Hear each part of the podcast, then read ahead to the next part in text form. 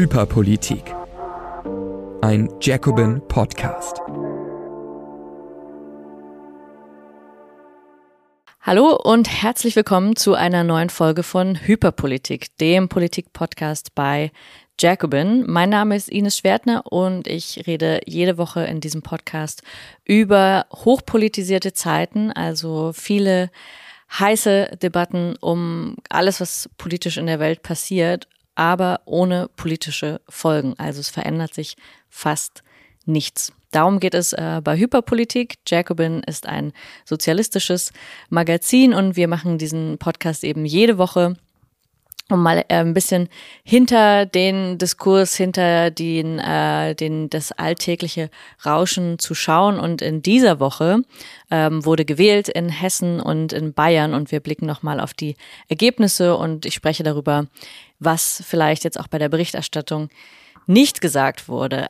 Aber zunächst einmal geht es ähm, in der Rubrik Hypermedial immer um ein ganz kleines äh, Stückchen auch aus der Woche, was äh, mir aufgefallen ist oder was ähm, ja so ein bisschen äh, durchgerauscht ist als Absurdität des Alltags. Denn vor am Anfang dieser Woche gab es eine witzige Demonstration, nämlich von ein paar wenigen, ich glaube es waren insgesamt genau sechs Leute, die von dem wie soll man es sagen, Think Tank ist nicht das richtige Wort, sondern die Lobbyorganisation INSM, Institut für neue soziale Marktwirtschaft. Klingt nett, ist aber eine Lobbyorganisation ähm, fürs Kapital, so kann man es, glaube ich, vereinfacht sagen. Und ähm, diese sechs Leute haben in ihrer Großdemonstration ähm, ganz mutig ein Schild hochgehalten, es gibt keine Wirtschaft B in Anlehnung an den Spruch der Klimabewegung, There is no planet B, es gibt keinen Planet B, äh, es gibt keinen zweiten Planeten, wir müssen diesen retten. Bei der Klimabewegung, wenn Hunderttausende auf die Straße gehen, ergibt das Sinn.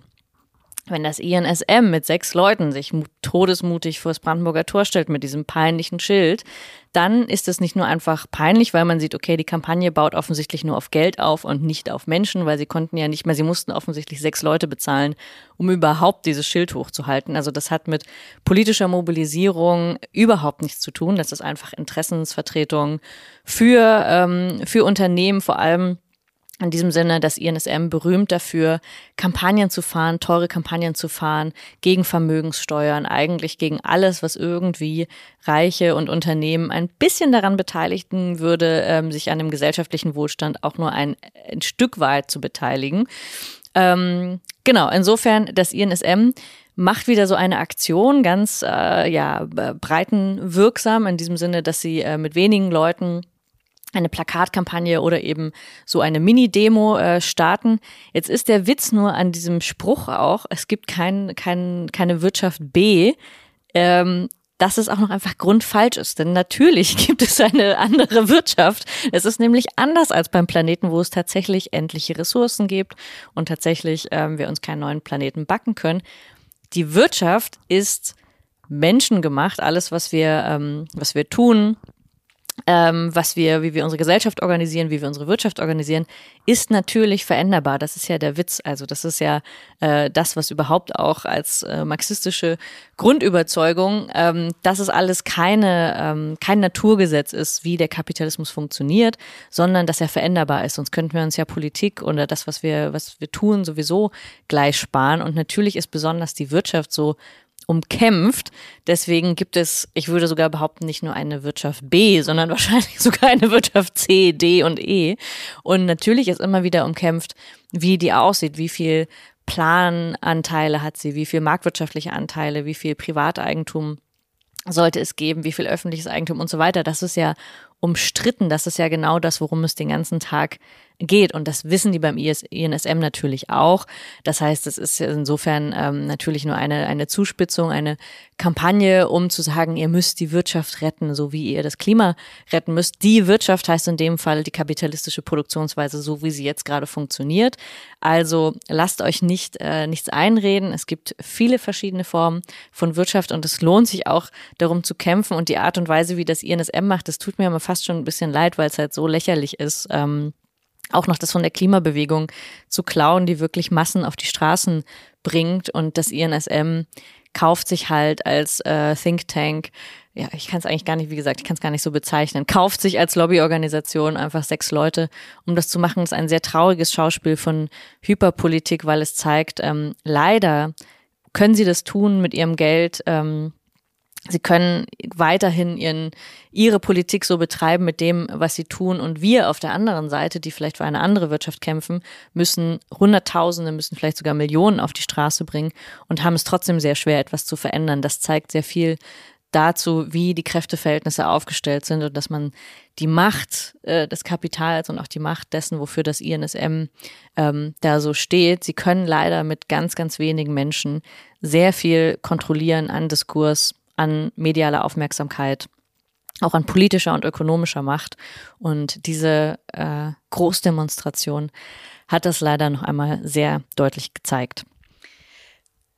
Bevor wir zu dem Hauptthema kommen, zu den äh, Landtagswahlen, möchte ich anstelle des äh, Werbeblocks, den ich hier sonst äh, zwischendrin ähm, einschiebe, manchmal für tolle Bücher, möchte ich etwas sagen, was ich sonst in dieser Sendung nicht sage. Also sie ist ein bisschen anders als sonst. Und zwar ist euch ja auch natürlich aufgefallen, wir sind alle in einer auch äh, Schockstarre seit ein paar Tagen, weil es ähm, einen Angriff gegeben hat, ähm, der Hamas auf die Zivilbevölkerung in Israel und große Massaker, hunderte Menschen sind gestorben. Gleichzeitig gibt es einen Angriff der Türkei in Rojava. Es gab auch schon in der letzten Woche einen Angriff auf Bergkarabach und natürlich sind all diese Dinge, äh, die passieren, versetzen uns in Schock und sind das, was uns auch auf der ganzen Welt ähm, bewegt. Und das ist natürlich auch äh, etwas Politisches, was man besprechen muss. Ich muss aber auch sagen, ich bin nicht diejenige, die in diesem Podcast, wo es um Hyperpolitik geht, ähm,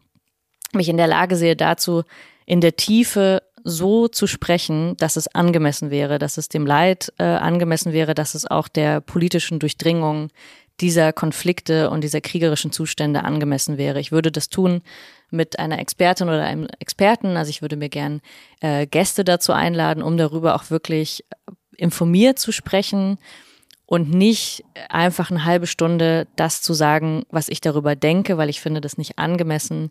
Ähm, ja, nicht angemessen diesem, diesem Leid, aber auch wirklich der Historie und der Tiefe äh, dieser Konflikte, darüber einfach zu reden. Es gibt viele Podcasts, wo insbesondere viele äh, Männer einfach erzählen und sich dann für ähm, Philosophen oder für Welterklärer halten.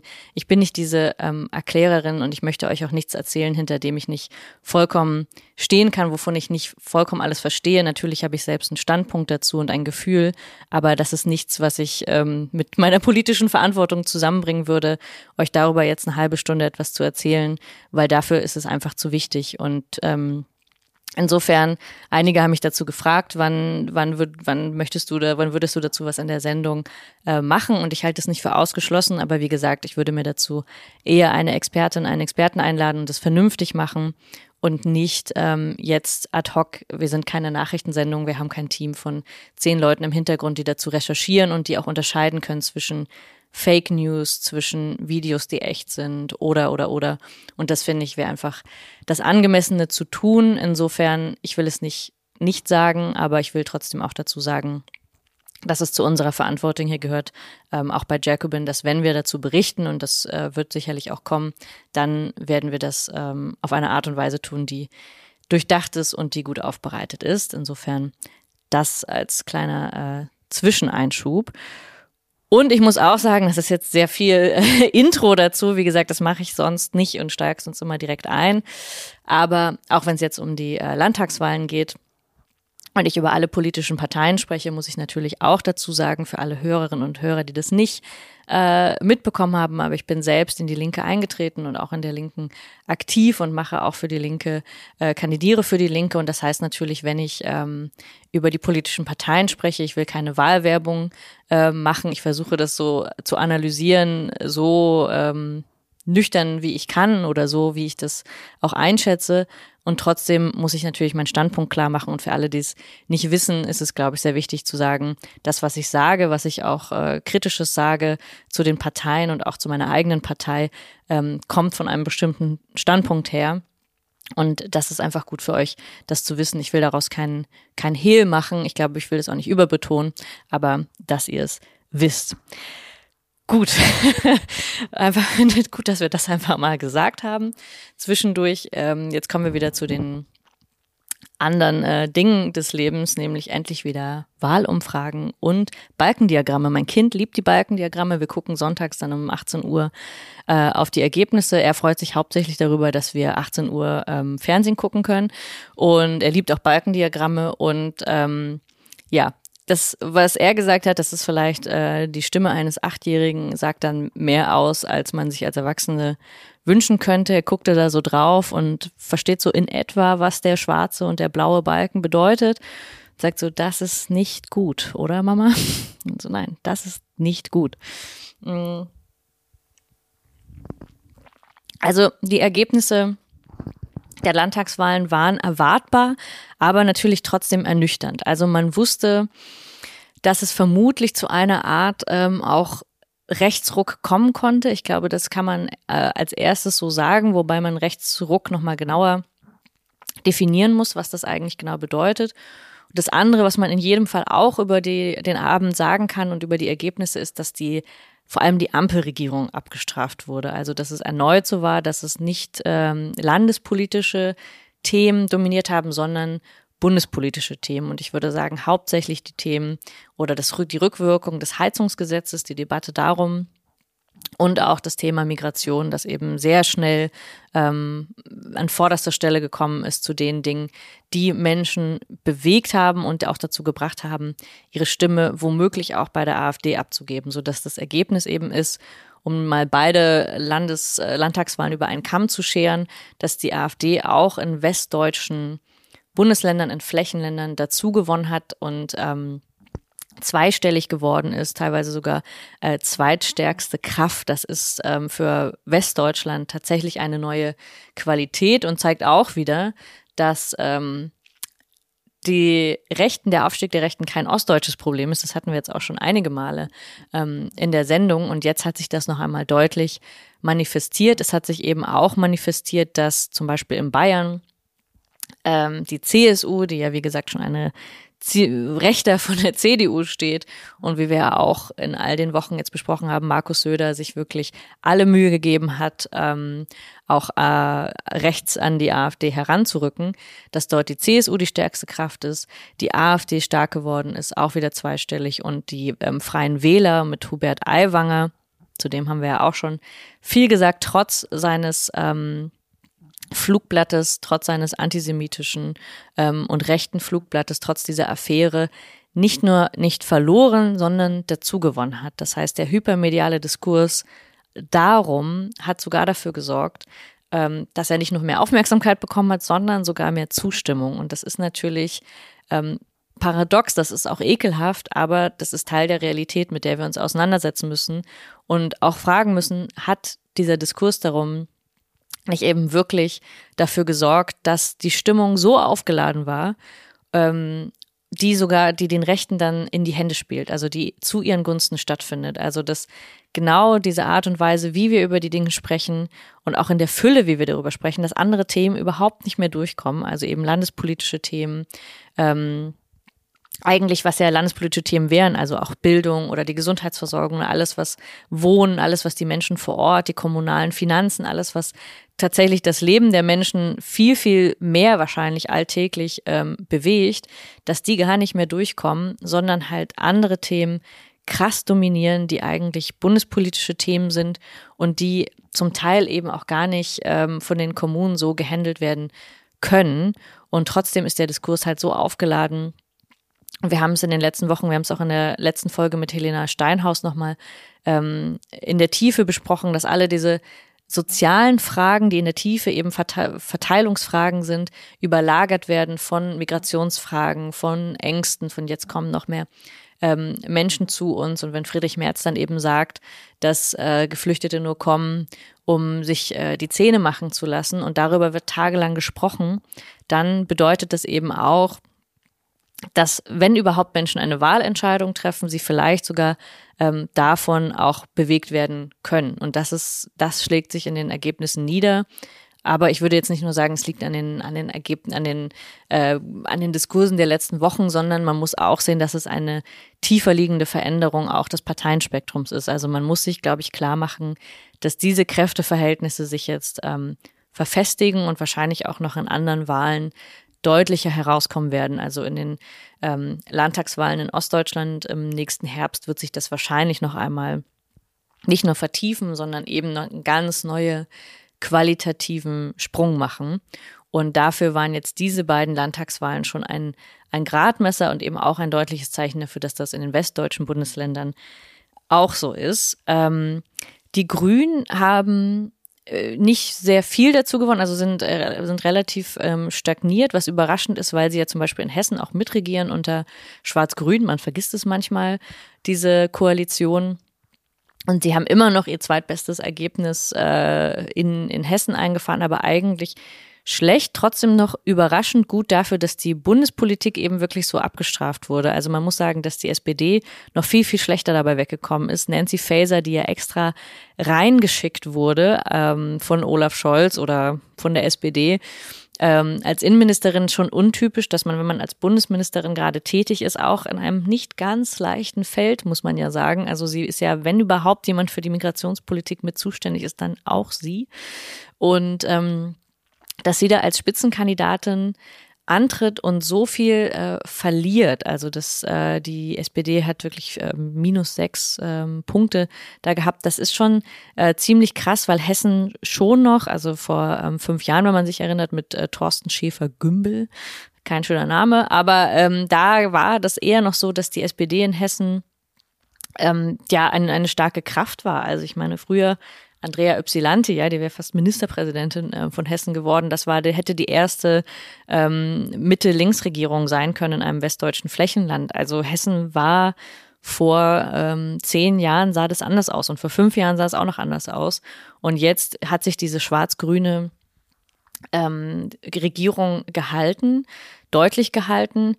Und das andere Drama, was sich vor allem in Hessen abgespielt hat, nicht nur, dass sich diese ja, diese ähm, Konstellation gehalten hat, sogar eher noch rechter geworden ist, weil die AfD stärker geworden ist. Aber das Trauerspiel ist eben, also die FDP ist gerade noch so reingekommen, das ist ein Trauerspiel, weil das wirklich Zünglein an der Waage.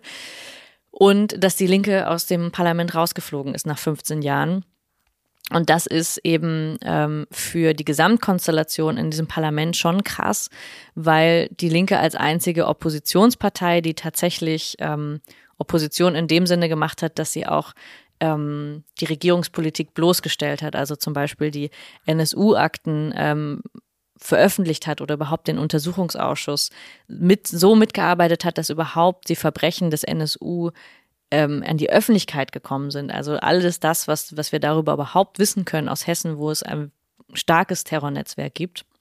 Also wo wirklich auch eine der eine der Zellen war. Und ich meine, in Hessen darf man auch nicht vergessen, ähm, wurde ein, ein, ein CDU-Politiker ermordet. Das spielte gar keine ähm, Rolle mehr, dass ähm, ein CDU-Politiker ermordet wurde von rechts und dass ähm, trotzdem die CDU trotz dessen ähm, wirklich überhaupt gar keine Scham besitzt und ähm, sich an rechts anbietet obwohl einer ihrer äh, Kollegen ähm, offensichtlich ermordet wurde von rechts. Das ist schon ziemlich krass. Und das wäre ohne die Linke im Parlament nicht so thematisiert worden. Da bin ich mir ähm, ziemlich sicher neben allen anderen Anträgen und Reden und allem ähm, zu den sozialpolitischen Themen. Aber das bedeutet jetzt wirklich für das hessische Parlament, und das ist auch so eine Vorausschau auf das, was man erwarten könnte, eben auch in anderen Parlamenten, auch im Bundestag, ähm, dass wenn das passiert und die SPD, eine geschrumpfte kleine SPD, dann äh, die linke Oppositionspartei ist im Parlament, dann haben wir wirklich ein Problem. Weil ähm, wir eindeutig sehen können, dass die SPD in der Ampelregierung Teil des Problems ist, weil sie nicht nur die Politik mitträgt, sondern auch die Sparpolitik mit vorantreibt, also ideologisch auch vollkommen da drin ähm, verfestigt ist. Also es wehrt sich da kaum jemand, jetzt einzelne Abgeordnete vielleicht, aber kaum jemand in der breiten Masse. Und das bedeutet, wenn das die linkeste Partei ist und ähm, wie gesagt, Linke und, und SPD sind beide geschrumpft. Man sieht das vor allem auch an den, an den Stimmenanteilen, die, wenn man sich das genauer anguckt, wirklich besonders erschreckend sind. Also die AfD hat auch, wenn man alle ähm, wenn man Bevölkerungsgruppen anguckt, bei der ähm, Tagesschau gibt's dann ja immer so eine Einteilung, die ist ein bisschen äh, grob und ein bisschen willkürlich, aber trotzdem kann man auf die Zahlen schauen. Ähm, gewinnt dazu unter Selbstständigen, unter Angestellten, unter Rentnern, unter Arbeitslosen, aber auch vor allem unter Arbeitern. Auch wie auch immer das ganz genau da definiert ist, das ist so eine Selbsteinschätzung nach den, ähm, nach den Umfragen. Aber dennoch, also man kann, ähm, selbst wenn das ungenau ist, sagen, wenn die AfD bei den Arbeitern dazu gewinnt, selbst auch ähm, bei Gewerkschaftsmitgliedern dazu gewinnt und die SPD und die Linke ähm, verliert an dem Punkt. Also dass sowieso soziale Themen werden weniger wichtig und die beiden sozialen Parteien, so nenne ich das jetzt mal, obwohl ich das beide jetzt nicht in einen Topf werfen will, aber wenn man das mal so vereinfachen will, diese beiden Parteien, die im Grunde zumindest für das Thema stehen, in der Wahrnehmung, ähm, dann auch noch verlieren, sowohl in den Wählergruppen als auch überhaupt an ähm, Glaubwürdigkeit verlieren an dem Punkt, dann haben wir wirklich ein tieferes Problem, weil dann bedeutet es eben nicht nur, es gibt immer mal wieder Themen, die dominieren, also die wirklich, ähm, wo man sagen muss, okay, das, da, da kann man manchmal nichts dran ändern, wenn es gerade so, ein, ähm, so eine große Bewegung da drin gibt. Aber dieser Trend, der hält jetzt schon seit mehreren Jahren an. Und da muss man auch sagen, dass dieser Wahlerfolg der SPD zur Bundestagswahl eher ein Ausreißer war. Wenn man sich die gesamte Linie anguckt über die letzten Jahre seit der Agendapolitik, ähm, nehmen nicht nur die Mitgliederzahlen ab, sondern eigentlich auch ähm, gibt es einen klaren nach, nach Trend nach unten für die SPD. Und ich sage das in, bei voller Kritik an, von ihrer Regierungspolitik. Es ist natürlich trotzdem krass, wenn so eine der Massenparteien, die sich zumindest in die Geschichte der Sozialdemokratie stellt, wenn diese abnimmt und wenn die Linke gar nicht mehr im Parlament vertreten ist und diese Kraft also dann die einzige der Verbliebenen ist, dann ist das wirklich ein, ein, ein massives Problem, auch ein demokratisches Problem, weil wir dann wirklich gar nicht mehr schaffen können, aus politischer eigener Kraft ähm, nicht nur an den Verhältnissen was zu ändern, sondern eben auch darüber, wie über die Themen gesprochen wird und was besonders dominant wird. Also die Medien spielen eine starke Rolle, aber die politischen Akteure selbst ähm, natürlich auch. Und das heißt, dass wenn man jetzt äh, Bayern und Hessen ähm, zusammen ansieht und sich ansieht, die Wahlbeteiligung relativ niedrig, die Themen, die dominiert haben, ähm, dann ist das, wie gesagt, eine, eine schwierige ähm, Vorausschau auf die, auf die nächsten Wahlen. Also äh, zunächst einmal äh, als nächstes die Europawahlen, die sehr, sehr schwierig werden, aber halt danach die ähm, Landtagswahlen im Osten. Und ähm, wir werden wahrscheinlich sehen, dass ähm, das Thema Migration weiterhin das Dominierende ähm, bleiben wird, schätze ich, und dass es ähm, vermutlich auch weiterhin von rechts so stark vereinnahmt wird, dass wir von links kaum dabei zu gewinnen haben. Das bedeutet nicht, dass man den humanistischen Anspruch aufgibt. Im Gegenteil, ich glaube, man muss ihn umso stärker verteidigen, aber man muss sich auch klar machen, wenn man politisch strategisch daran geht und die Frage, die ja auch in diesem Podcast immer wieder eine Rolle spielt, wie kann man es schaffen, nicht über jedes Stöckchen zu springen? Wie kann man es schaffen, nicht jeden Kulturkampf einzugehen? Wie kann man, wie kann man sich nicht treiben lassen von den rechten Diskursen, was extrem schwer ist, weil man natürlich an manchen Punkten auch reagieren muss, also man muss auf Aussagen wie von Friedrich Merz reagieren. Ähm, man muss auf Hubert Aiwanger reagieren. Und gleichzeitig ähm, müssen wir uns auch wieder fragen, wie können wir überhaupt wieder eine gewisse Macht darüber zurückerlangen, den Diskurs in eine andere Richtung, in, auf Klassenkampf und auf Klassenfragen ähm, und auf Umverteilung zu lenken. Das ist extrem, extrem äh, schwierig und die Machtasymmetrie, die es gibt in der Öffentlichkeit, macht es noch viel schwieriger, ähm, das zu tun. Und für alle, die aber sagen, ähm, na ja, die ähm, parlamentarische ähm, die Teil, also ob es jetzt die Linke gibt im Parlament oder nicht, macht nicht so einen großen Unterschied. Macht es eben doch, weil wir trotzdem über Anfragen oder über ähm, Initiativen oder Reden immerhin noch so ein gewisses kleines Gegengewicht schaffen können. Und ich will gar nicht sagen, dass der Parlamentarismus das alles retten kann, aber ich will nur sagen, dass es trotzdem einen wahnsinnigen Unterschied macht, in der Art und Weise, wie wir eben, wie Hyperpolitik funktioniert, ähm, dass es trotzdem eine Rolle spielt, ob es so einen Akteur gibt im Parlament. Und deswegen ist das eine große Tragödie und ich hoffe, dass wir daraus auch Lehren ziehen können und sagen können, worauf konzentrieren wir uns eigentlich? Natürlich geht es um den Machtaufbau ähm, in einer Organisation. Es geht darum überhaupt wieder, dass äh, Menschen sich in Parteien, dass sie einen Sinn darin sehen, sich in Parteien zu organisieren. Aber man muss sich auch die Frage stellen und auch die Linke muss sich die Frage stellen, wie kann man damit trotzdem Wahlen gewinnen? Weil wir nicht nur auf der richtigen Seite der Geschichte stehen, auch schön, sondern wie können wir die Menschen eigentlich davon überzeugen? Und wenn es gar nicht funktioniert hat, dann liegt das häufig an Dynamiken äh, von außen, auf die man vielleicht gar nicht so einen großen Einfluss hatte, aber dann liegt das auch daran, ähm, dass man selber es nicht geschafft hat, ähm, ein anderes, ein Gegenangebot zu schaffen und vielleicht auch sich zu konzentrieren, strategisch zu konzentrieren auf die Themen, die Menschen in ihrem Umfeld bewegen. Und ähm, das heißt, die Lage war sehr schwierig, aber ich glaube, es ist auch sinnvoll, sich dann nochmal selber zu fragen, wie kann man von diesen äh, Großthemen runterkommen und auf die Alltagssorgen der Menschen. Das ist, glaube ich, eine Lehre auch dieser Landtagswahlen. Und zum Schluss äh, gibt es ja immer noch eine positive Nachricht, weil das klingt jetzt wieder eher danach, wir müssen jetzt die nächsten fünf Jahre eine Organisation aufbauen, um überhaupt wieder ins Parlament zu kommen. Das stimmt, das äh, muss man auch machen, das sollte man auch machen. Aber es gibt ja die ganze Zeit zwischendrin immer wieder auch Auseinandersetzungen und Kämpfe, die unterstützenswert sind und wo es auch sinnvoll ist für Linke, sich einzumischen, weil überall da, wo es Widerstand gibt, ist es äh, gut und sinnvoll, mit den Menschen ins Gespräch zu kommen und um überhaupt so eine Art organische Verbindung zu dem zu haben, was wir arbeitende Klasse nennen. Und ähm, wir wissen alle, die Klassengesellschaft ist, ist äh, vielfältig und sie ist bunt und wir gehen zu allen Streiks und zu allen ähm, Kämpfen. Und heute zum Beispiel, das werde ich jetzt gleich tun, also wenn ich gleich äh, hiermit fertig bin, dann werde ich losgehen zum Streikposten der äh, Kliniken, also Krankenschwestern, Pflegepersonal in den Kliniken des Deutschen Roten Kreuzes. Die streiken nämlich heute in Berlin, haben einen ähm, Warnstreik. Das ist eine sehr wichtige Sache. Man kann gut zum Streikposten auch gehen, auch als Außenstehende.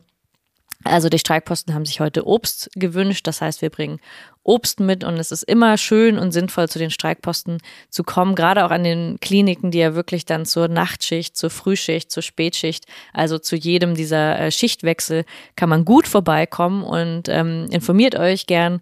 Bei Verdi kriegt ihr dann auch immer wieder die Informationen, wenn bei euch eine Klinik streikt, solltet ihr das definitiv ähm, auch machen, weil man mit den Kolleginnen vor allem Kolleginnen äh, ähm, ins Gespräch kommen kann und auch gerade sagen kann, so, okay, wie kann man euch unterstützen, worum geht es eigentlich, dafür eine Aufmerksamkeit zu schaffen, ist immer sinnvoll. Heute streiken auch die Lehrkräfte in Berlin. Das ist für alle Eltern natürlich immer ein bisschen schwierig, denn die Betreuung zu organisieren, ich weiß das. Nichtsdestotrotz auch hier, es geht um Tarifvertrag ähm, Gesundheit, das heißt, es geht um kleinere Klassen, es geht darum, wie überhaupt die Schulversorgung organisiert werden soll. Es geht nicht immer nur um den Lohn. Es geht eben, also so wichtig wie er ist, aber es geht eben in manchen Berufen wie bei den Lehrkräften eigentlich eher um halt die Gesundheit. Also es geht eher darum, ob sie überhaupt noch in der Lage sind, die Kinder zu unterrichten.